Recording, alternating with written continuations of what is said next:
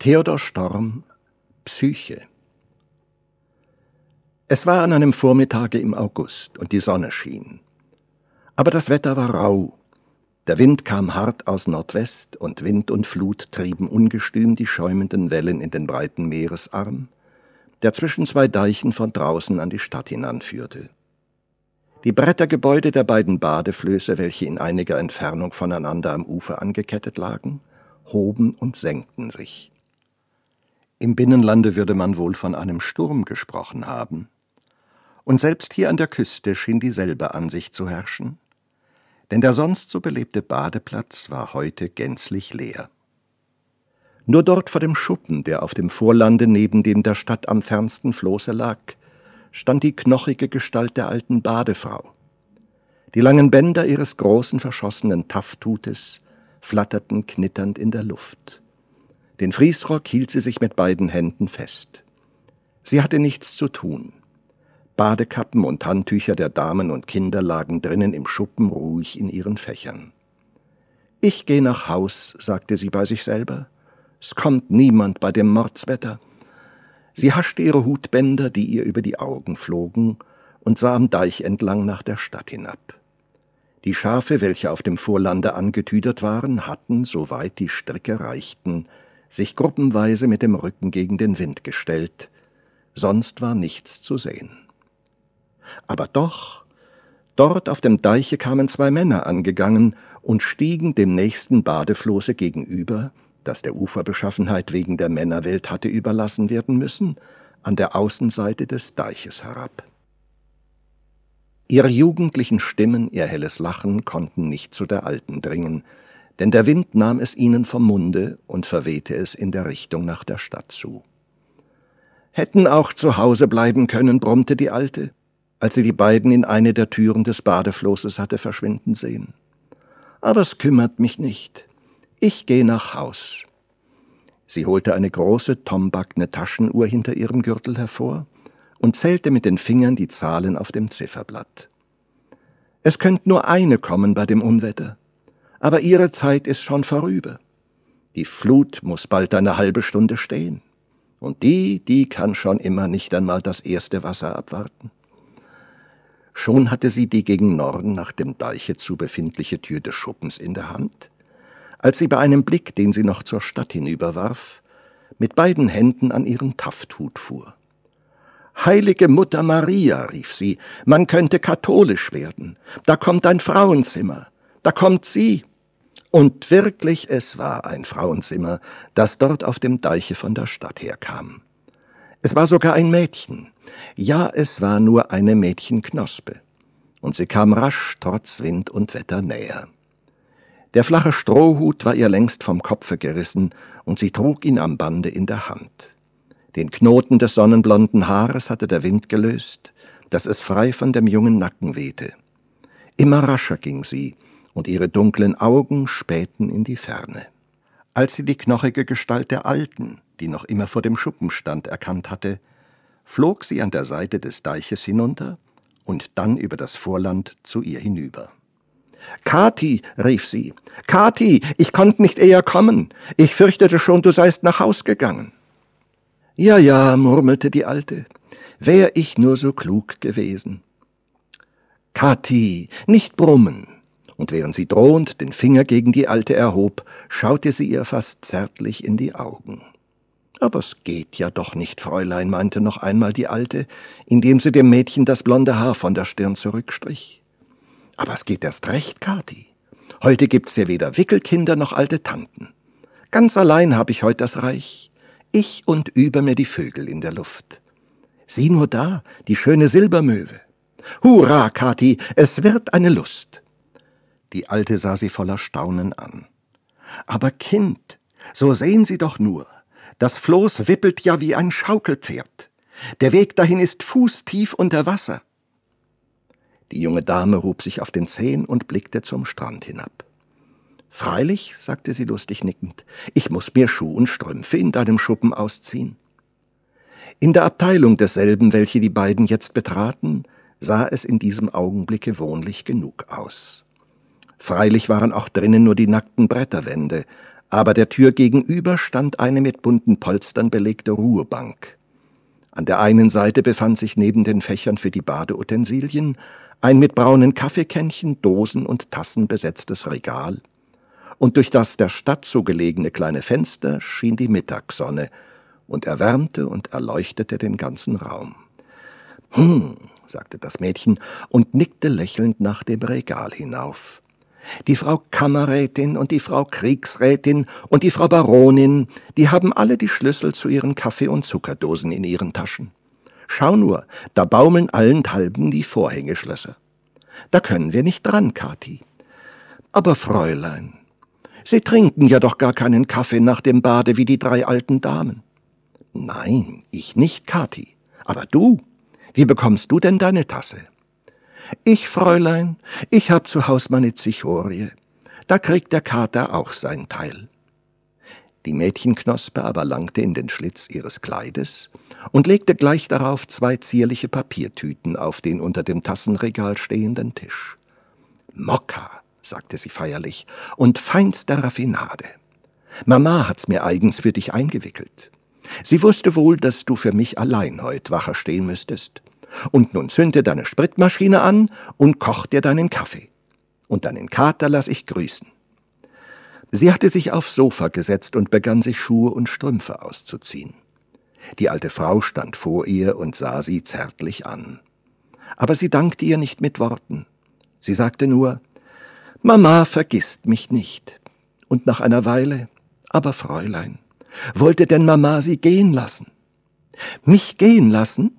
Mama ist nicht so ein Hasenfuß wie du. Sollst dich schämen, Kathi, so ein langer Kerl wie du bist. Ja, ja, Fräulein, ich streit auch nicht. Ich vergess es nimmer, da ich noch Kindsmagd bei ihrem Großvater, dem alten Bürgermeister war. Die Angst, die ich oftmals ausgestanden. Die Frau Mama, sie wird's mir nicht verübeln, war dazumalen grad nicht anders als wie das junge Fräulein heute.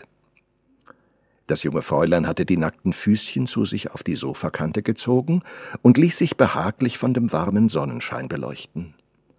Erzähl's nur noch einmal, Kathi, sagte sie. Die Alte hatte sich neben sie auf das Sofa gesetzt. Ja, ja, Fräulein, ich hab's Ihnen schon oft erzählt. Aber ich sehe sie immer noch vor mir, Ihre Frau Mama. Will sagen, das acht- oder neunjährige Dingelchen. Ebenso schöne gelbe Haare wie das Fräulein. Ich war die Kindsmagd für das jüngere Schwesterchen, für die Frau Tante Elsabe, fuhr die Alte fort. Ich sollt wohl auch nach der Mama sehen, doch wer konnt allzeit den Wildfang hüten? Und das Stück Mauer war ganz unten in dem großen Garten, wo nicht alle Tage einer hinkam. Aber heute, just da das Spiel am schönsten war, mussten wir nun doch dahin kommen. Der Herr Bürgermeister hatte noch seinen geblümten Schlafrock an und die Zipfelmütze auf dem Kopfe. Er war immer ein leutseliger Herr gewesen. Komm, Kathi, rief er, nimm die kleine Elsabe auf den Arm, ich will euch mein Ranunkelbeet da oben an der Mauer zeigen. Aber was sahen wir, Fräulein? Was sahen wir? Da saß das feine Dingelchen auf der halsbrechenden Mauer, wie die Prinzess im Kinderdönche, und die Blumen hingen um sie herum. Sie rührte eben mit einem Löffelchen in der kleinen Tasse, die sie in der Hand hielt, und brachte sie dann an den Mund, als wenn sie wirklich tränke, und nickte ihrer großen Puppe zu, die auch in einem Korbstühlchen ihr gegenüber an dem Tische saß. Es schlug mir durch die Glieder. Ich hätte bald das Tantchen aus meinen Armen fallen lassen, und dem Herrn Bürgermeister stiegen die Haare und die Zipfelmütze in die Höhe. Da stand er in seinem Schlafrock und wagte weder A noch B zu sagen. Doch nun war sie uns gewahr geworden. Oh Papa, Papa und Kathi, sagte sie erstaunt und drehte ganz zierlich das Hälschen zu uns hin. Aber Papa winkte nur stumm mit seinen Händen. Was soll ich, lieber Papa? Soll ich zu dir hinunterkommen? Gleich, gleich, und dann fang, Papa. Und ehe wir's uns versahen, warf sie dem Herrn Bürgermeister all ihre Puppentässchen und Löffelchen zu, und er sagte gar nichts und suchte sie nur so gut er konnte einzufangen. Und dann, als das Tischchen leer war, nahm sie ihre Puppe in den Arm, ging wie ein Seiltänzer ein paar Schritte auf der runden Mauer hin und Herr Jesus! Ich und der Herr Bürgermeister und das Tantchen Elsabe schrien alle miteinander auf. Da flog der kleine Unband mit der großen Puppe selbst herab und mitten in des Herrn Bürgermeisters Ranunkelbeet hinein. Die Augen des jungen Mädchens glänzten.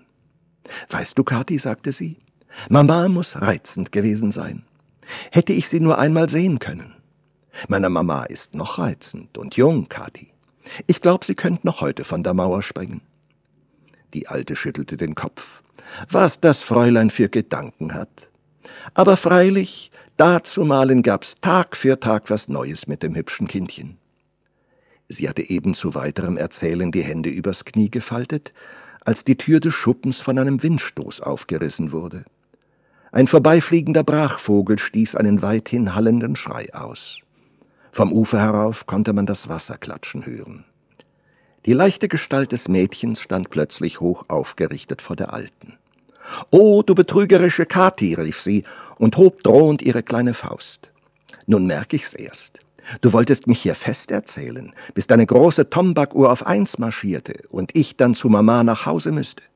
Aber diesmal, Kathi, noch einen anmutigen Knicks vor der Alten, und schon war sie draußen und machte mit den kleinen Händchen eine Schwimmbewegung in die Luft.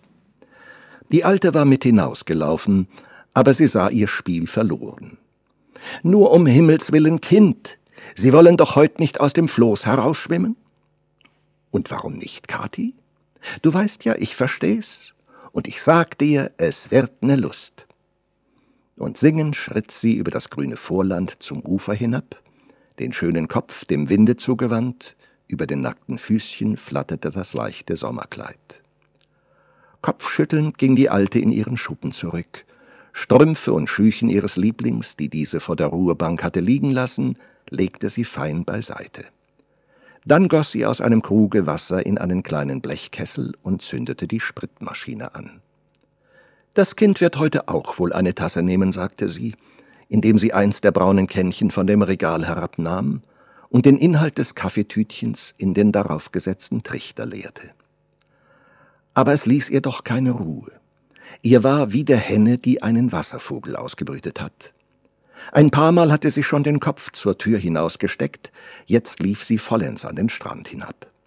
Der Steg zum Badefloß war völlig überschwemmt, so dass das schaukelnde Bretterhaus ohne alle Verbindung mit dem Lande schien. Weithin dehnte sich die grüne, wogende Wasserfläche. Das jenseitige Vorland war so weit überflutet, dass ihre Augen dort nur noch undeutlich den grünen Ufersaum erkennen konnten. Fräulein, rief sie, Fräulein! Es kam keine Antwort. Der Wind hatte vielleicht ihren Ruf verweht aber ein Plätschern scholl jetzt aus dem Floß herauf, und zufrieden nickend trabte die Alte wieder in ihren Schuppen. Drüben auf dem ersten Floß, in dem gemeinsamen Ankleideraum, hatten indes die jungen Männer auch geplaudert. Der Größere mit dem braunen Lockenkopf war ein junger Bildhauer und erst vor einem Vierteljahre aus Italien und Griechenland in die norddeutsche Hauptstadt, seinen Geburtsort, zurückgekehrt. Vor einigen Tagen war er noch eine Strecke weiter nördlich in diese Küstenstadt gegangen, um endlich den Freund wiederzusehen, mit dem er während beider Studienzeit im südlichen Deutschland im innigsten Verkehr gelebt hatte. Die Tage ihres jetzigen Beisammenseins hatten noch lange nicht gereicht, die Fülle der Erlebnisse zu erschöpfen, die es sie beide drängte, einander mitzuteilen. Und du willst wirklich schon heute Abend wieder fort und mich in meinem Aktenstaub allein lassen? nachdem du diese Fülle der Gesichte vor mir heraufbeschworen hast? Halb lächelnd, halb sinnend blickte der junge Künstler auf den Freund. Warum griffest du nicht selbst zum Meißel oder Pinsel? Jetzt nimm es als dein Schicksal und trag es, wie dein Stammbaum dich. Aber das ist kein Grund, mich heute schon zu verlassen. Ich muss, Ernst. Ich habe meiner Mutter versprochen, spätestens morgen wieder bei ihr zu sein. Und überdies, du weißt ja, meine Brunhild beunruhigt mich. Er fuhr mit der Hand durch seine braunen Locken, und über den grauen, hellblickenden Augen faltete sich seine Stirn wie in beginnender geistiger Arbeit. Brunhild, wiederholte der andere. Ich begreife doch noch immer nicht, wie du gerade an die geraten bist. Ich weiß nicht. Einmal in einer Stunde hatte sie, wie ich glaubte, es mir angetan. Aber, aber, unterbrach ihn sein Freund, du wirst einen Kommentar in den Sockel deiner Statue einmeißeln müssen. Warum in so entlegene Zeiten greifen? Als wenn nicht jede Gegenwart ihren eigenen Reichtum hätte. Warum, Erneste? Du sprichst ja fast wie ich weiß nicht welcher große Kritikus über Immermanns Tristan und Isolde. Was geht den Künstler die Zeit, ja, was geht der Stoff ihn an? Freilich, aus dem Himmel, der über uns Lebenden ist, muss der zündende Blitz fallen. Aber was er beleuchtet, das wird lebendig für den, der sehen kann, und läge es versteinert in dem tiefsten Grabe der Vergangenheit. Wie drüben die Augen des schönen Mädchens in ihrer kindlichen Liebe, so glänzten jetzt die Augen des jungen Künstlers in Begeisterung. Wir wollen uns heut nicht streiten, sagte der andere und blickte herzlich zu ihm auf. Aber wann leuchtet dieser Blitz? Sei nur fromm und ehre die Götter. Es gilt dann nur, das neu erwachte Leben in das Licht des Tages hinaufzuschaffen. Und ich dächte, auch du hättest mir es zugegeben, dass ein paar Mal schon meine Augen sehend und meine Hände stark und keusch genug gewesen sind. Aber das ist es eben, fuhr er fort. Ich fürchte, ich habe dieses Mal nicht recht gesehen. Oder ich war zu kurz noch in der Heimat. Die furchtbare Walküre des Nordens verschwindet mir noch immer vor dem heiteren Gedränge der antiken Götterwelt. Sie hatten während dieses Gespräches ihre Kleider abgeworfen und traten nun auf die offene Galerie hinaus, bereit, sich in das Meer zu stürzen. Man hätte wünschen mögen, dass nicht eben der Künstler der noch schönere von ihnen gewesen wäre, oder lieber noch, dass außer ihnen noch ein anderes Künstlerauge hätte zugegen sein können, um sich zu künftigen Werken an der Schönheit dieser jugendlichen Gestalten zu ersättigen. Noch standen sie gefesselt von dem Anblick der bewegten Wasserfläche, die sich weithin vor ihnen ausdehnte. Rastlos und unablässig rollten die Wellen über die Tiefe, wurden flüchtig vom Sonnenstrahl durchleuchtet und verschäumten dann, und andere rollten nach. Die Luft tönte von Sturmeshauch und Meeresrauschen. Zuweilen schrillte dazwischen noch der Schrei eines vorüberschießenden Wasservogels. Eine starke Woge zerschellte eben an dem Gerüst, worauf die jungen Männer standen, und übersprühte sie mit ihrem Schaum. Holla, jetzt werden Sie ungeduldig, rief der junge Aktenmann. Komm jetzt, und wie Tritonen wollen wir durch den grünen Kristall hindurchschießen. Aber sein Freund der Künstler blickte in die Ferne und schien ihn nicht zu hören. Was hast du, Franz? Dort, vom Frauenfloß her, sieh doch. Und er wies mit ausgestrecktem Arm auf die schäumende Wasserfläche hinaus. Der andere stieß einen Laut Schreckens aus. Ein Weib, ein Kind! Sie kämpft vergebens mit den Wellen. Er machte Miene, sich hineinzustürzen, aber mit rascher Hand hielt ihn sein Freund zurück. Du nicht, Ernst. Du weißt, ich bin der bessere Schwimmer. Und einer ist genug. Lauf zu der alten Badehexe dort am Schuppen und sag ihr, was zu sagen ist. Kaum war das letzte flüchtige Wort gesprochen, so spritzten auch schon die Wasser hoch empor, und bald auf Armeslänge von dem Floß tauchte der braune Lockenkopf des Schwimmers auf. Mit den kräftigen Armen, die Wellen teilen, flog er dahin. Überall vor seinen Augen flirrte und sprühte es. Aber je nach ein paar Schlägen stieg er mit der Brust über die Flut empor, und seine hellen Blicke flogen über die schäumenden Wasser. Noch fern von ihm spielten die Wellen mit schönen sonnenblonden Haaren. Zwei kleine Hände griffen noch mitunter durch den beweglichen Kristall, aber auch mit ihnen spielten schon die Wellen. Eine Seeschwalbe tauchte dicht daneben in die Flut, erhob sich wieder und schoss wie höhnend ihren rauen Schrei ausstoßend seitwärts vor dem Wind über die Wasserfläche dahin. Die alte Frau Kati war vor ihrer brodelnden Kaffeemaschine wieder von ihrer Unruhe befallen worden. Der Sturm rüttelte an den Brettern ihres Schuppens. Dann und wann schlug von draußen aus der Luft ein verwehter Vogelschrei herein. Es litt sie nicht mehr auf ihrem Holzstuhle, Sie war wieder hinausgegangen. Ja, sie hatte ebenfalls ihr Schuhzeug abgetan, um zum Floß hinüber zu warten, und stand jetzt dort mit ihrer harten Hand bald an diese, bald an jene Badezelle pochend. Fräulein! Ach, liebes Fräulein, so antworten Sie mir doch. Aber es kam keine Antwort. Nicht einmal ein Plätschern ließ sich drinnen hören, nur das Rauschen und Klatschen der Wellen zog eintönig, unablässig an ihrem Ohr vorüber. Als sie ratlos nach dem Land zurückblickte, sah sie einen Mann auf ihren Schuppen zulaufen, und gleich darauf hörte sie ihn rufen. Frau Kathi, Frau Kathi Wulf, rief er durch das Meeresrauschen hindurch. Hier, um Gottes Willen, hier! Und eilig wartete die Alte über den schaukelnden Steg ans Land zurück. Oh mein Gott, Herr Baron, Sie sind es! Ach, das Kind! Er fasste sie, ohne etwas zu sagen, an den Armen, drehte sie mit einem kräftigen Ruck herum und wies mit der Hand auf die offene Wasserfläche hinaus. Ist das der andere Herr? Sucht er das Kind? Der junge Mann nickte. Allbarmherziger Gott, man soll nicht räsonieren. Ich räsonierte, Herr Baron, als ich vorhin Sie beide da auf den Deich herauskommen sah. Man soll nicht räsonieren. Nein, niemals. Der Baron antwortete nicht. Er sah mit gespannten Augen auf die Flut hinaus. Ein paar Augenblicke noch, weit von draußen ließ sich der dumpfe Donner der offenen See vernehmen, und er packte wieder den Arm der Alten. Jetzt, Frau Kathi, da sehen Sie hin. Nun sucht er sie nicht mehr, er trägt sie schon in seinen Armen. Die Alte stieß einen lauten Schrei aus. Da tauchte die Gestalt des Schwimmers mit der breiten Brust aus den schäumenden Wogen auf, und bald darauf sah man ihn langsam aber sicher an dem abschüssigen Ufer emporsteigen. In seinen Armen, an seiner Brust ruhte ein junger Körper, gleich weit entfernt von der Fülle des Weibes wie von der Hagerkeit des Kindes ein Bild der Psyche, wenn es jemals eins gegeben hatte.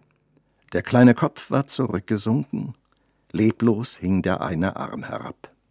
Aus der Mittagshöhe des Himmels fiel der volle Sonnenschein auf die beiden schimmernden Gestalten. Wie in den Tagen der Götter, murmelte der junge Mann, der atemlos diesem Vorgang zugesehen hatte. Aber jetzt, Frau Kathi, an den Strand hinab. Nehmen Sie das Kind in Empfang. Ich laufe zur Stadt und bringe einen Arzt. Er könnte nötig sein. Noch eine kurze, eindringliche Anweisung über die zunächst von der Alten vorzunehmenden Dinge, dann eilte er fort. Nicht einmal den Namen des Mädchens hatte er erfahren. Einige Minuten später lag drinnen im Schuppen die zarte Gestalt in ihrer ganzen Hilflosigkeit auf dem Ruhebette, bis zur Brust von dem roten Umschlagtuch der Alten zugedeckt. Zitternd, ihr lautes Schluchzen gewaltsam niederkämpfend, stand diese vor ihr. Kathi! Die jungen Lippen hatten es gerufen, und die jungen Augen blickten sie voll und lebenskräftig an. Kathi, ich bin ja nicht ertrunken. Die Alte stürzte vor ihr nieder und bedeckte unter hervorströmenden Tränen die Hände, die Brust, die Wangen des Kindes mit ihren Küssen. Ach, Fräulein, Herzenskindchen, was haben Sie uns für Angst gemacht? Wenn nun der liebe junge Herr nicht gewesen wäre. Und ich räsonierte, ich alte Einfalt, als ich ihn auf den Deich herauskommen sah. Das Mädchen streckte mit einer jähen Bewegung die Hand entgegen. Um Gottes Willen, Kathi, schweig. Ich will seinen Namen nicht wissen. Nie. Fräulein, ich weiß ihn ja selber nicht. Ich hab den jungen Herrn ja nimmer noch gesehen. Er muss wohl nicht von hier sein. Die junge Gestalt richtete sich auf und starrte düster vor sich hin, indem sie den Kopf in ihre Hände stützte. Kathi, sagte sie, Kathi, ich wollte, er wäre tot. Kind, rief die Alte, versündige dich nicht.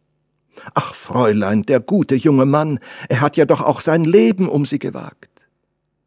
Wirklich? Sein Leben? Ach, ich habe nicht daran gedacht. Nun, Fräulein, hätten Sie nicht beide da versinken können? Beide? Wir beide. Und sie schloss wie im Traum die Augen. Und dennoch sah sie ein schönes, blasses Jünglingsantlitz, das in Angst und Zärtlichkeit auf sie herniederblickte. Die Alte hatte wieder das Tuch genommen und begann ihr das lange feuchte Haar zu trocknen. Mitunter strich sie leise mit ihrer harten Hand über die weiße Stirn des Mädchens. Kathi, ich kann ihm nicht danken. Nie, niemals. Oh, wie unglücklich bin ich. Nun, meinte Kathi begütigend, Sie brauchen das ja wohl auch nicht zu tun, Fräulein. Mama wird das alles schon für Sie besorgen. Mama, rief das Mädchen. Mein Gott, Fräulein, hat sie das erschreckt? Aber das Kind saß da, die nackten Arme vor sich hingestreckt in ihrer hilflosen Schönheit, selbst für die Augen des armen alten Weibes ein bezaubernder Anblick. Mama, rief sie abermals. Ja, ja, Kathi, die würde es tun. Und wenn ich sie noch so viel bäte, sie würde es dennoch tun. Kathi, sie darf es nie erfahren, versprich es mir, schwöre es mir, Kathi. Sie hatte die Arme um den Hals der alten Frau gelegt, die neben ihr niedergekniet war. Ja, ja, Fräulein, wenn Sie nur ruhig werden. Ich will schweigen wie das Grab. Nein, Kathi, schwöre es mir ordentlich. Sage bei Gott, dass du schweigen willst. Nun, Fräulein, bei Gott. Es hätt's auch ohne dies getan. Ich danke dir, alte Kathi. Aber es war noch einer da. War es nicht? Ja, Fräulein, es war. Nein, nein, nein, nicht seinen Namen, Kathi. Und sie verschloss den Mund der Alten mit ihrer kleinen, kalten Hand. Sage nur, hat er mich erkannt? Kann er mich erkannt haben? Ich glaube nicht, Fräulein. Als sie auf den Deich gegangen kamen, war er mit dem andern drüben auf dem Floß. Nachher war er zu weit entfernt. Auch ist er gleich nach der Stadt zurückgegangen. Das Mädchen nickte und legte sich, wie um auszuruhen, auf das harte Kissen der Ruhebank zurück, die Hände hinten um den Kopf gefaltet. Die Alte war aufgestanden. Ich komme gleich zurück, sagte sie, ich gehe nur, um dem anderen Herrn zu sagen, dass das Fräulein munter ist und dass wir keinen Doktor brauchen. Aber vergiss nicht, Kathi. Nicht doch, Fräulein, ich habe es ja geschworen. Als die Alte nach einiger Zeit zurückkam, fand sie ihren jungen Gast schon völlig angekleidet, eben damit beschäftigt, ein weißes Schnupftuch sich um den Kopf zu knoten. Aber die gute Alte ließ sie so nicht fort. Der Kaffee war ja noch heiß, und das Kind, da es fror, ließ sich eine Tasse schon gefallen. Und nun sagte die Alte, wenn Fräulein warten wollen, können wir gleich zusammengehen. Aber das Fräulein wollte nicht auf dem geraden Weg nach der Stadt zurück. Das Fräulein wollte den weiten Umweg durch den Kog machen. Die Alte meinte zwar, um Gottes Willen, Kind, wenn Sie so bange sind vor dem jungen Herrn. Er wird gleich von dem Floß herauskommen. Wir warten nur ein Weilchen, dann ist er lange vor uns schon zur Stadt. Aber das Fräulein wollte doch nicht. Nun, sagte die Alte, so gehe ich mit Ihnen. Bei mir zu Haus wartet keiner als mein Hinz, und der wartet auch nicht. Der schläft unterm Kachelofen. Sie können da nicht allein gehen über all die Stege und durch all das Viehzeug hindurch. Aber das Fräulein wollte auch das nicht. Sie wollte eben ganz allein gehen.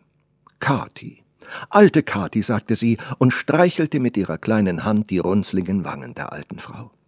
Die Kühe und Ochsen tun mir nichts. Siehst du, ich bin ja ganz in Weiß, kein Läppchen rot an mir. Und sie schlug mit beiden Händen das luftige Sommerkleid zurück. Da ist ja festes Land. Ich laufe rasch hindurch und dann schlüpf ich hinten in unseren Garten. Und siehst du, niemand hat mich gesehen als du, alte Kati. Und du, du hast geschworen. Die Alte schüttelte den Kopf. Aber schon war das Fräulein zur Tür hinaus, und wie ein scheuer Vogel flog sie die Grasdecke des Deiches hinan und ebenso an der Binnenseite wieder hinunter. Einen Augenblick stand sie still, als sei sie hier geborgen. Aber der alte Mutwille, der der Alten gegenüber noch eben auf ihrem Antlitz gespielt hatte, war ganz verschwunden. Als das sinnende Köpfchen sich von der Brust emporhob, blickten die großen Augen fast mehr als ernst über die grüne Marschniederung, die sich unabsehbar ihr zur Seite dehnte. Es war nicht viel zu sehen dort. Zwischen den blinkenden Wassergräben, die auf eine Strecke hinaus ihrem Auge sichtbar blieben, ragte nichts aus der ungeheuren Fläche, als die zerstreut auf ihr weidenden Rinder und die niedrigen Heckpforten, welche von einer Fenne zur anderen führten. Sie kannte das alles, sie hatte es oft gesehen. Da der Wind aus Nordwest kam, so war sie demselben hier noch mehr als an der Seeseite des Deiches ausgesetzt. Einmal wurde der Strohhut, den sie auch jetzt in der Hand trug, ihr entrissen und gegen den Deich geschleudert. Ein paar Mal musste sie stehen bleiben, um das flatternde Tuch sich fester unter das Kinn zu knüpfen. Dann blickte sie ängstlich hinter sich zurück, aber kein Mensch war zu sehen. Nur ihr zu Häupten schoss mitunter ein Strandvogel von draußen in das Land hinein, oder ein Kiebitz flog schreiend aus dem Koge auf. Drüben auf dem Deiche stand, unbeachtet von den jungen Augen, noch eine andere Gestalt und hob sich wie eine riesige Silhouette von dem hellen Mittagshimmel ab. Es war eine weibliche, die nach oben zu in einem ungeheuren Hute abschloss, wie ihn die Damenwelt vor etwa dreißig Jahren trug. Dieser Hut stand so lange am Himmel, bis drunten aus dem Koge das weiße Kleid verschwunden war. Es war inzwischen Winter geworden, der erste Streifen des Dezembermorgenrots stand am Himmel und warf seinen Schein in die Dämmerung einer Künstlerwerkstatt. Abgüsse antiker Bildwerke und einzelne Modelle von des Künstlers eigener Hand standen überall umher. An der einen Wand hingen Reliefstücke eines Bacchuszuges, an der anderen von den inneren Friesen des Parthenon. Aber alles warf noch tiefe Schatten. Nur einem Flöte spielenden Faun waren von dem jungen Licht des Morgens die Wangen rosig angehaucht. In der Ecke rechts vom Eingange ragte aus dunklem Ton geformt die übermenschliche Gestalt einer nordischen Walküre aus der dort noch herrschenden Dämmerung hervor. Aber nur der obere Teil mit dem einen Arm, den sie dreuend in die Luft erhob, war vollendet. Nach unten zu war noch die ungestallte Masse des Tons, als wäre die Gestalt aus rauem Fels emporgewachsen. Es mochte die furchtbare Brunhilde selber sein, die hier finsteren Auges auf die heiteren Griechenbilder herabsah. Von draußen drehte sich ein Schlüssel in der Eingangstür. Der Künstler selber war es, der jetzt in seine Werkstatt trat. Ein schlanker, jugendlicher Mann mit grauen, hellblickenden Augen und dunklem Lockenkopf. Doch weder fremde noch eigene Gebilde schienen heute seinen Blick zu reizen. Achtlos ging er an ihnen vorüber und griff wie mit sehnsüchtiger Hast nach einem offenen Briefe, der auf der Scheibe eines Modellierblockes lag. Dann warf er sich in einen daneben stehenden Sessel und begann zu lesen. Aber nur an einer bestimmten Stelle des Briefes, die er gestern schon mehr als einmal gelesen hatte, hafteten seine Augen. Du traust mir wohl zu, Franz, so las er heute wieder, dass ich unseren beschworenen Vertrag gehalten habe. Weder einem profanen noch einem heiligen Ohre habe ich deine Tat verraten. Gewissenhaft habe ich jede Begierde zur Nachforschung über Person und Namen deiner Geretteten in mir ertötet. Ja, selbst als eines Tages das Geheimnis mir so nah schien, dass ich nur einen Gartenzaun auseinanderzubiegen brauchte, bin ich, wenn auch zögernd, mit katonischer Strenge vorübergegangen. Auch auf der anderen Seite ist alles stumm geblieben. Und selbst unserer alten Badehexe muss durch irgendwelche Zauberkraft der Mund wie mit sieben Siegeln verschlossen sein. Und dennoch, ohne mein Zutun beginnt der Schleier sich vor mir zu heben. Es gibt eine sehr junge Dame in unserer Stadt, kühn wie ein Knabe und zart wie ein Schmetterling. Obgleich sie erst mit den letzten Veilchen aus der Schulstube ans Tageslicht gekommen ist, so mag doch schon so mancher junge Gesell in schwüler Sommernacht davon geträumt haben, sie winters im geschlossenen Ballsaal an den Flügeln zu haschen. Und ich will ehrlich sein und zürne mir nicht. Zu diesen kühnen Träumern habe auch ich gehört. Die alte Bürgermeisterin, mir ist das zufällig zu Ohren gekommen, die eine Art von Götzendienst mit diesem Kinde treibt, hatte mit vorausberechnender Kunst eine weiße Kamelie für sie gezogen. Und das Glück war diesmal günstig gewesen. Eben am Tage vor dem Balle war sie aufgeblüht. Aber weder die Kamelie noch das blonde Götterkind selbst erschienen bei dem Feste. Keine silbernen Füßchen berührten den Boden, nur die Alltagsmenschenkinder mit erhitzten Gesichtern flogen, keines Künstlerauges würdig durcheinander. Und so ist es fortgegangen. Auch auf dem gestrigen Balle blieb alles dunkel nichts als der gewöhnliche Erdenstaub. Nur in den vertrautesten Kreisen, zu denen ich ja leider nicht gehöre, soll sie zu erblicken sein. Ja, schon seit dem Nachsommer soll sie das Haus in den Garten ihrer Mutter fast nicht mehr verlassen haben. Auf dem Deiche und am Strande ist seit jenem Tage eine gewisse sehr jugendliche kühne Schwimmerin nicht mehr gesehen worden. Geredet wird viel darüber. Einige meinen, sie sei schon in der Wiege irgendeinem in unbekannter Abwesenheit lebenden Vetter verlobt worden, der weder das Tanzen noch das Schwimmen leiten könne und der nun plötzlich seine Rechte geltend mache. Andere sagen einfach, sie sei verliebt. Nur für mich liegt alles in deutlicher Folge wie unter einem durchsichtigen Schleier. Nein, nein, fürchte nicht, dass ich den Namen nenne. Ich kenne dich ja. Der grelle Tag soll die Dämmerung deiner Fantasie mit keinem Strahl durchbrechen. Deine leiblichen Augen sollen sie nie gesehen haben. So seid ihr beide sicher, du in deinem Künstlertum und sie in ihrer heiligen Jungfräulichkeit, die du mir übrigens mit fast eigennützigem Eifer zu behüten scheinst. Er las nicht weiter. Er hatte den Brief aus der Hand fallen lassen und stand jetzt, die Hände auf dem Rücken, vor dem düsteren Bilde seiner nordischen Walküre. Aber sie war ihm in diesem Augenblicke nichts als nur der Hintergrund, auf dem vor seinem inneren Auge ein anderes, lichtes Bild sich abhob. Langsam wandte er sich ab und trat ans Fenster. Das Haus lag in einer der Vorstädte, welche die nordische Hauptstadt umgürten, und gewährte noch den freien Ausblick über Hecken und Felder, bis zum fernen Rand des Himmels, der jetzt ganz von leuchtendem Morgenrot überflutet war.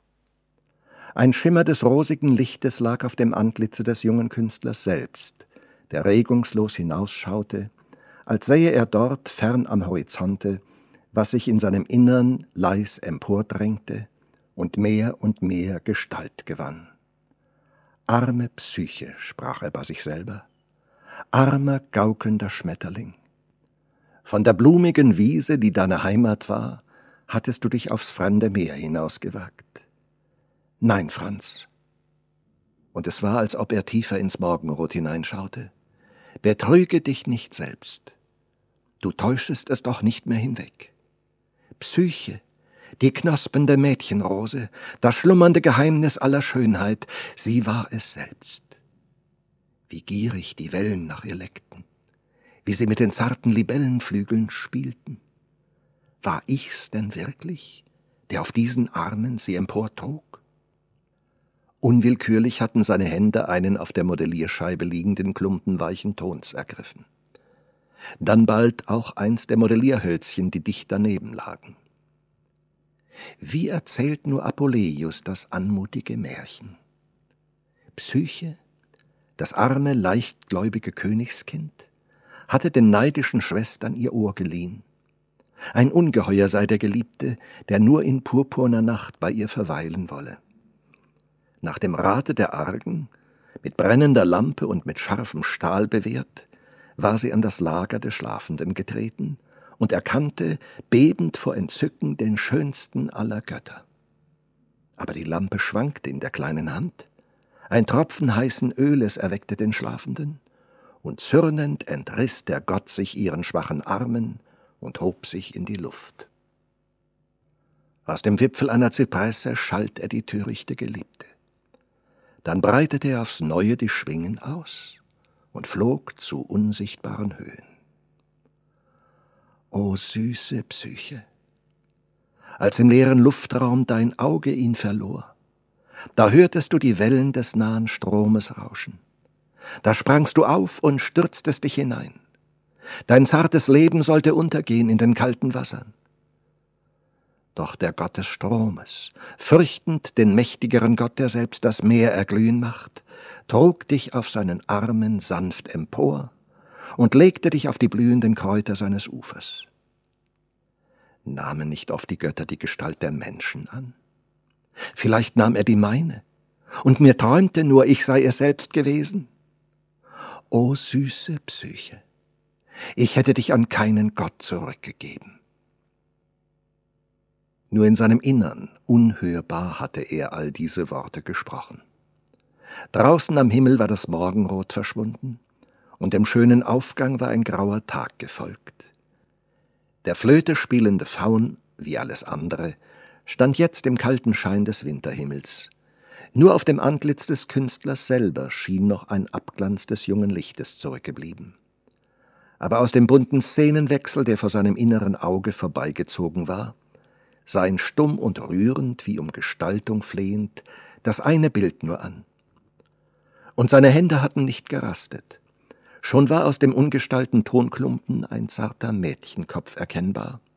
Schon sah man die geschlossenen Augen und die Wölbung des kleinen, leicht geöffneten Mundes. Die Mittagshelle des Wintertages war heraufgezogen. Da klopfte es von draußen mit leisem Finger an die Tür. Er merkte es nicht, Ohr und Auge waren versunken in die eigene Schöpfung, die er aus dem Chaos an das Licht emportrug. Da klopfte es noch einmal. Dann aber wurde die Tür geöffnet. Eine alte Frau war eingetreten. Aber Franz, willst du denn gar kein Frühstück? Mutter, du! Er war aufgesprungen und hatte hastig ein neben ihm liegendes Tuch über das junge Werk geworfen.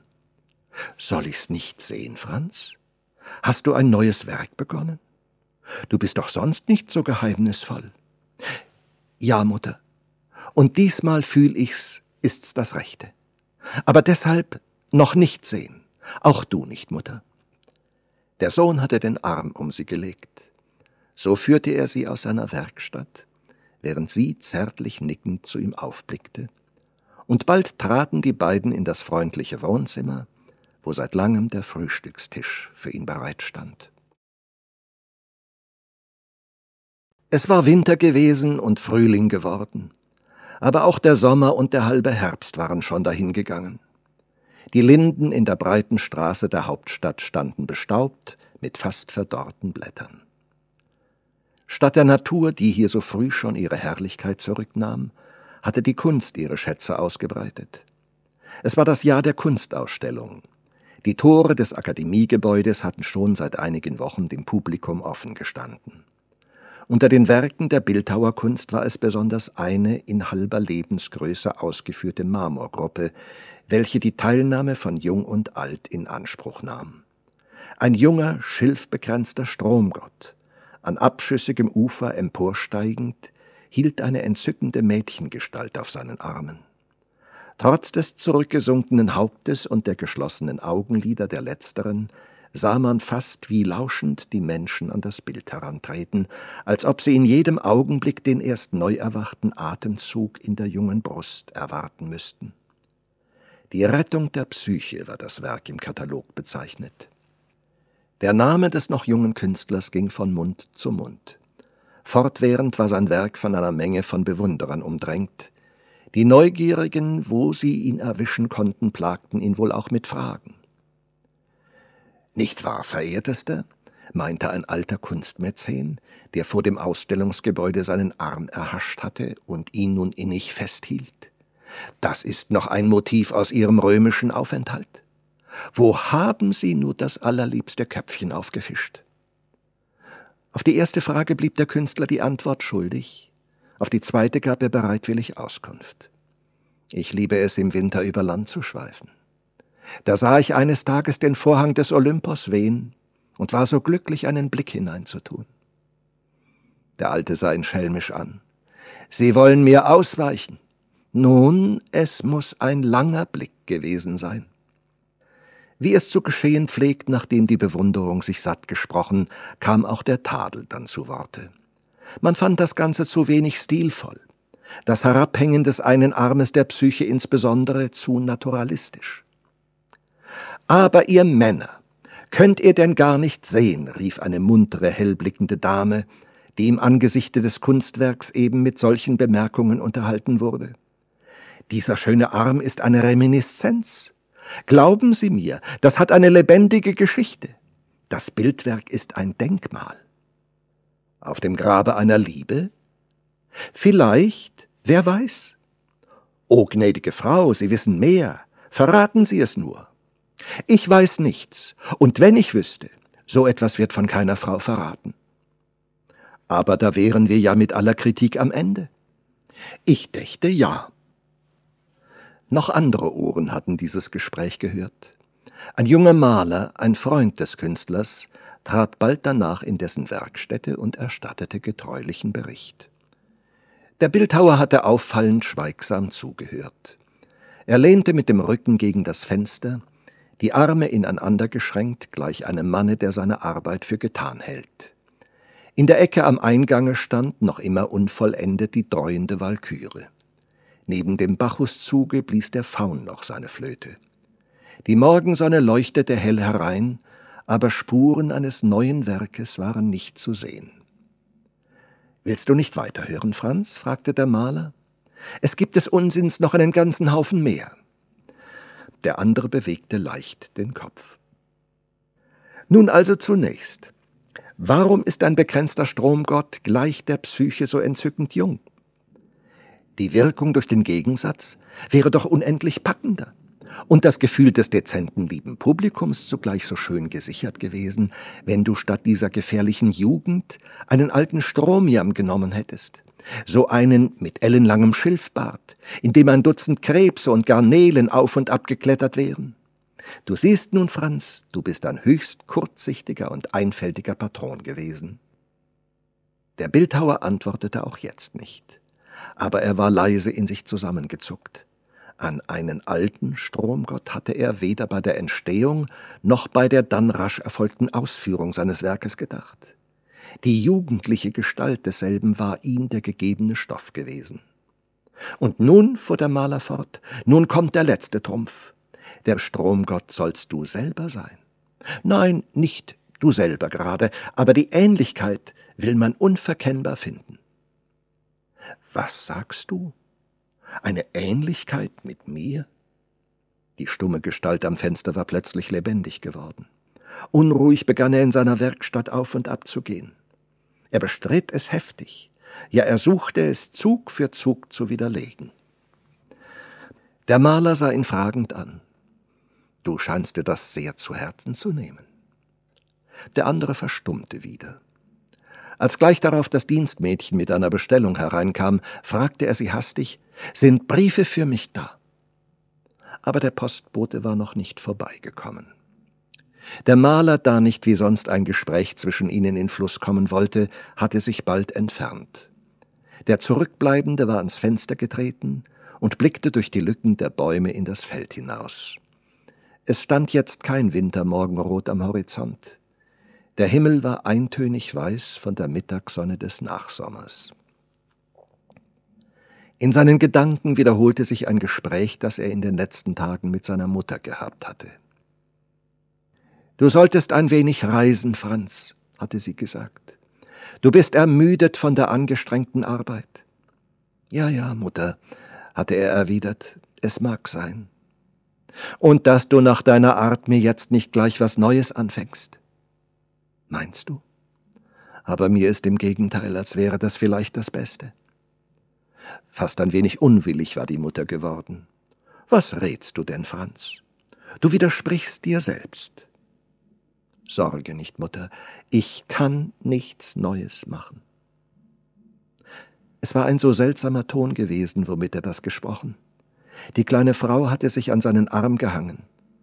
Aber mein Sohn, du suchst mir etwas zu verbergen. Und liebevoll sich zu ihr niederbeugend hatte er erwidert, Für wen als für dich, Mutter, habe ich zuerst das Tuch von meiner Psyche aufgehoben? Lass es auch hier noch eine Zeit bedeckt, so lang nur, bis ich weiß, ob es Gestalt gewinnen kann. Wenn nicht. Er hatte den Satz nicht ausgesprochen, aber die beiden Arme der Mutter hatten den großen Mann umfangen. Vergiss es nicht, dass du noch immer unter meinem Herzen liegst. Ein paar Tränen hatte sie sich abgetrocknet, dann aber hatten ihre Augen ganz mutig zu ihm aufgeblickt. Aber du musst dennoch reisen, Franz. Dein Freund an der Nordsee, der passt für dich und hat ein heiteres Gemüt. Er hat dich ja schon wieder dringend eingeladen. Unbewusst hatte die Mutter ein erschütterndes Wort gesprochen. Der Sohn hatte ihr nicht geantwortet, er hatte es vor plötzlichem gewaltigem Herzklopfen nicht gekonnt. Aber noch am selben Abend war ein Brief nach der Küstenstadt der Nordsee abgegangen. Die Antwort darauf könnte er heute schon erwarten. Und jetzt wurde wieder die Tür geöffnet. Da war der Brief. Die Hülle flog zu Boden und seine Augen verschlangen die vertraute Schrift des Freundes. Ich wusste wohl, so schrieb der junge Aktenmann, ich wusste wohl, dass du mir kommen würdest. Seitdem dein Marmorbild die Stille deiner Werkstatt verlassen hat und aller Welt zur Schau steht, ist es nicht mehr sie. Es ist wie anderes nur noch eine Schöpfung deiner Kunst. Nun streckst du nach der Lebendigen deine Arme aus. Der Verlauf ist so natürlich, dass jeder Arzt in dir vorausgesagt hätte. Ob du unerkannt ihr würdest nahen können, ob die Gewalt der Wellen oder welche andere ihr damals tief genug die hellen Augen geschlossen hat, wer möchte das entscheiden?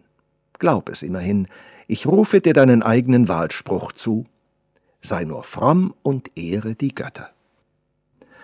Dein Zimmer und Freundeshände sind für dich bereit. Aber, Franz, und jetzt höre mich ruhig an.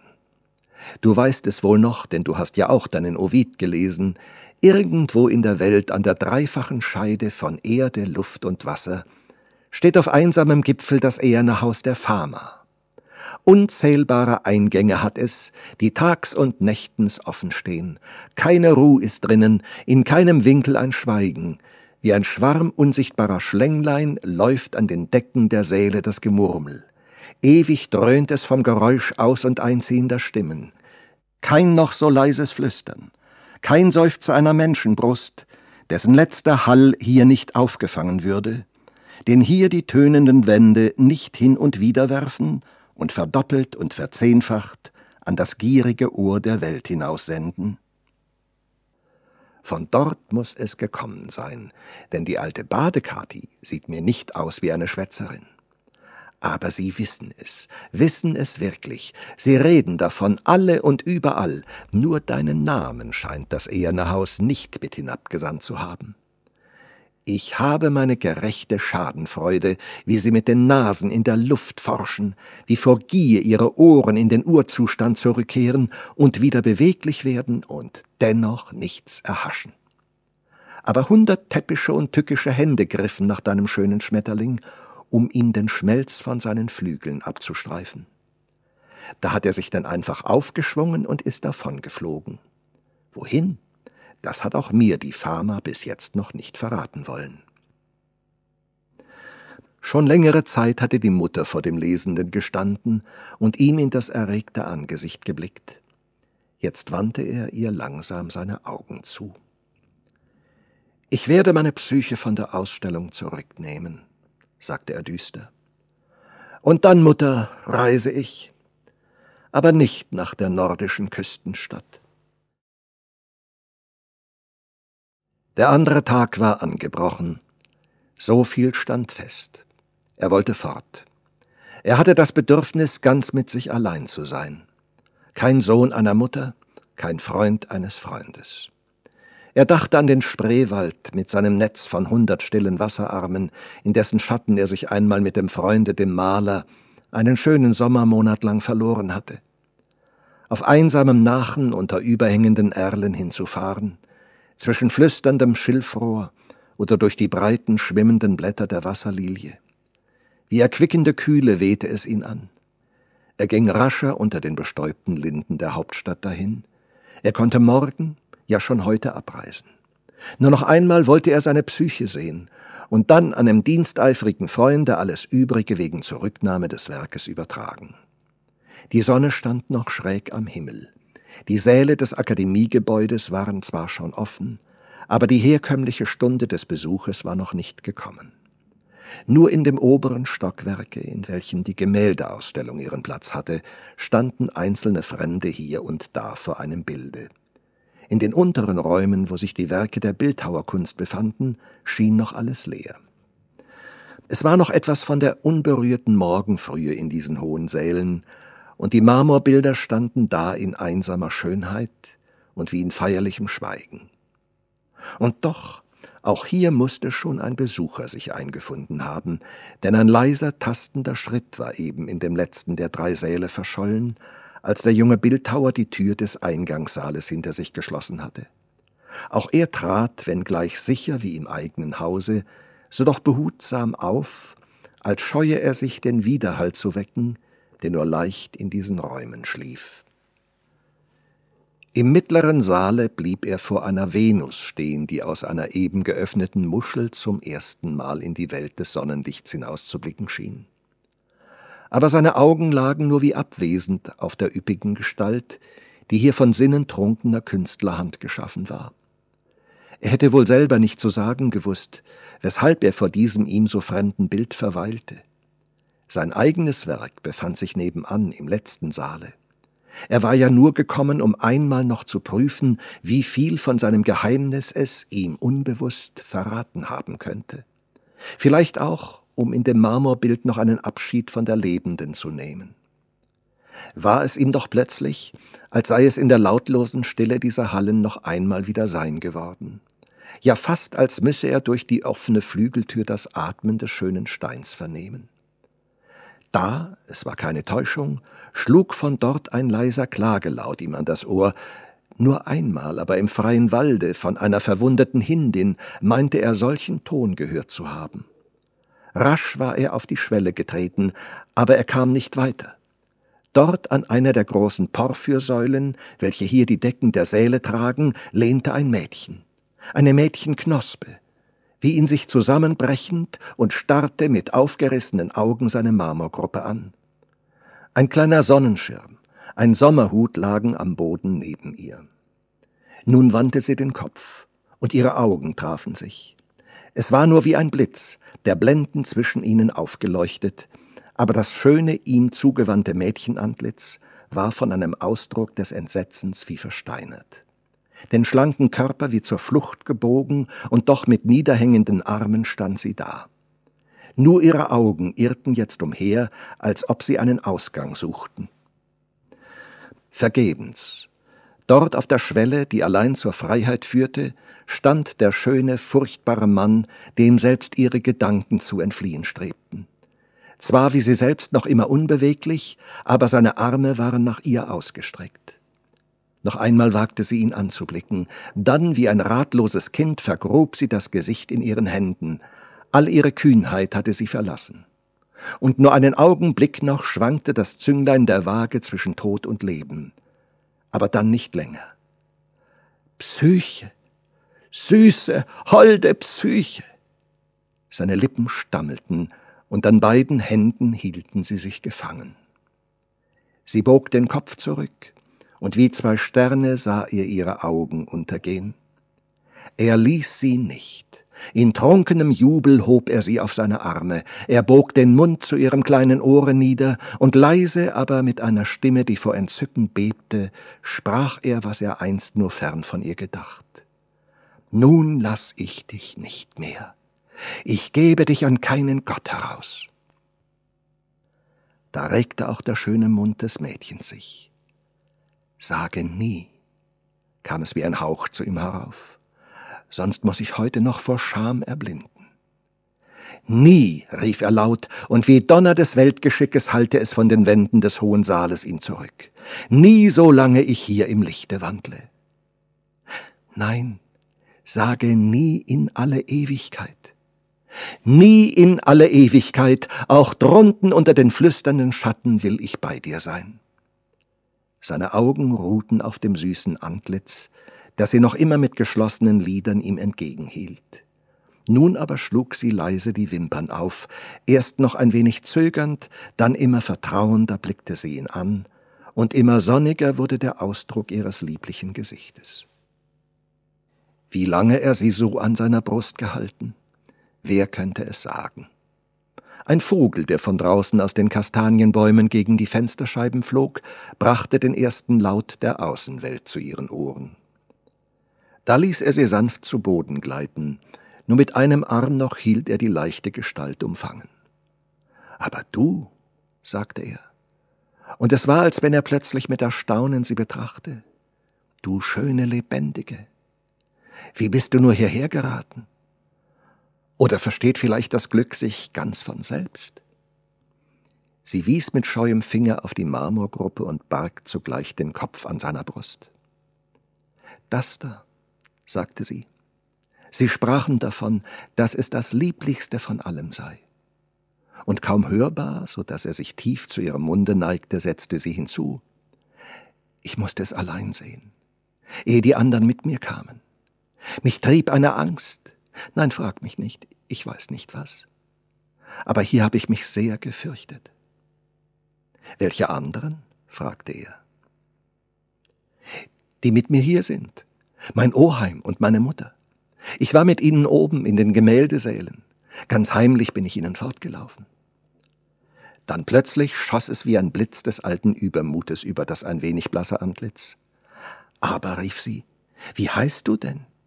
Mein Gott, ich weiß nicht einmal deinen Namen. Ja, rat einmal. Sie schüttelte das Köpfchen, dass die blonden Haare ihr in die Stirn fielen. Nein, rate du zuerst. Ich? Was soll ich raten? Was du raten sollst? Als ob ich keinen Namen hätte. Aber den kenne ich ja längst. Er strich das seidene Haar ihr von der Stirn. Sieh nur hin. Das bist du. Und glaub es nur, ich habe jeden Tag zu dir gesprochen. In all der langen Zeit. Von dunklem Purpur übergossen schlang sie die Hände um seinen Hals und ließ ihn tief in ihre Augen blicken. Oh, welch ein Glück, dass du der Künstler bist. Mit beiden Armen umfasste er die Geliebte und küsste zum ersten Mal den jungfräulichen Mund. Dann aber flüsterten sie sich ihre Namen zu, ganz leise, als seien es Geheimnisse, die selbst die steinernen Gestalten um sie her nicht wissen dürften. Als sie seinen Namen hörte, rief sie, Oh, wie schön, du konntest gar nicht anders heißen. Er aber blickte ganz träumerisch auf sie nieder. Er konnte nicht verstehen, dass sie Maria heiße. Sie lachte, als er ihr das sagte, und flüsterte ihm zu. Die alte Bürgermeisterin sagt es auch. Ich sei verkehrt getauft. Getauft, wiederholte er fast staunend. Wie seltsam doch, dass du getauft bist. Einen Augenblick sah sie ihn fragend an. Dann wie zwei glückliche Kinder lachten beide miteinander. Aber sie waren hier nicht mehr allein. Vom Eingange her nahten sich Schritte, und im mittleren Saale wurde eine noch immer schöne Frau am Arme eines älteren Mannes sichtbar. Dein Töchterchen, sagte dieser, nicht ohne einen Ausdruck von Besorgnis, scheint doch nicht hier zu sein. Die Frau an seinem Arme lächelte. Du musst dich schon daran gewöhnen, dass sie ihre eigenen Wege geht. Sie wird wohl oben noch von irgendeinem Bild gefangen sein. Aber die gerettete Psyche, wo ist denn die? In demselben Augenblick hing das Kind an ihrem Halse. Hier ist sie, Mutter. Deine Tochter ist es. Oh, seid beide gut und freundlich. Die jungen Augen glänzten. Über die geöffneten Lippen ging schwer der Atem aus und ein. Mein Kind, mein liebes Kind. Die Mutter wollte sie beruhigen, aber schon hatte sie in freudiger Hast deren beide Hände ergriffen und zog sie über die Schwelle in den letzten Saal, wo der Geliebte in stummer Erwartung neben seinem Werk stand. Daheim in der Werkstatt des Künstlers ging derweil zwischen den Statuen und Modellen eine kleine alte Frau umher. Ein stiller Seufzer ging über ihre Lippen, ein Seufzer, dass doch die großen Kinder, ja auch die allerbesten, sich von dem Mutterherzen lösten. Sinnend blickte sie auf die leere Stelle, die noch vor kurzem das letzte Werk ihres Sohnes eingenommen hatte. Da wurden Schritte und Stimmen im Hausflur laut, und noch bevor sie aus ihren schweren Gedanken sich emporgearbeitet hatte, waren durch die geöffnete Tür zwei Paare zu ihr eingetreten. Das ältere war ihr gänzlich unbekannt aber hinter diesem der junge Mann, an dessen Arm das schöne Mädchen hing. Das war denn doch ihr Sohn. Voll Verwirrung war sie aufgestanden, aber schon hatten die jungen schönen Menschen sich ihr genähert und ihre Hand gefasst. Mutter, sagte der Sohn, hier hast du mein Geheimnis. Dies Kind behauptet zwar, dass sie Maria heiße, aber du siehst es ja wohl, dass es Psyche ist, die lebendige, meine Psyche durch die nun ich und meine Werke leben werden.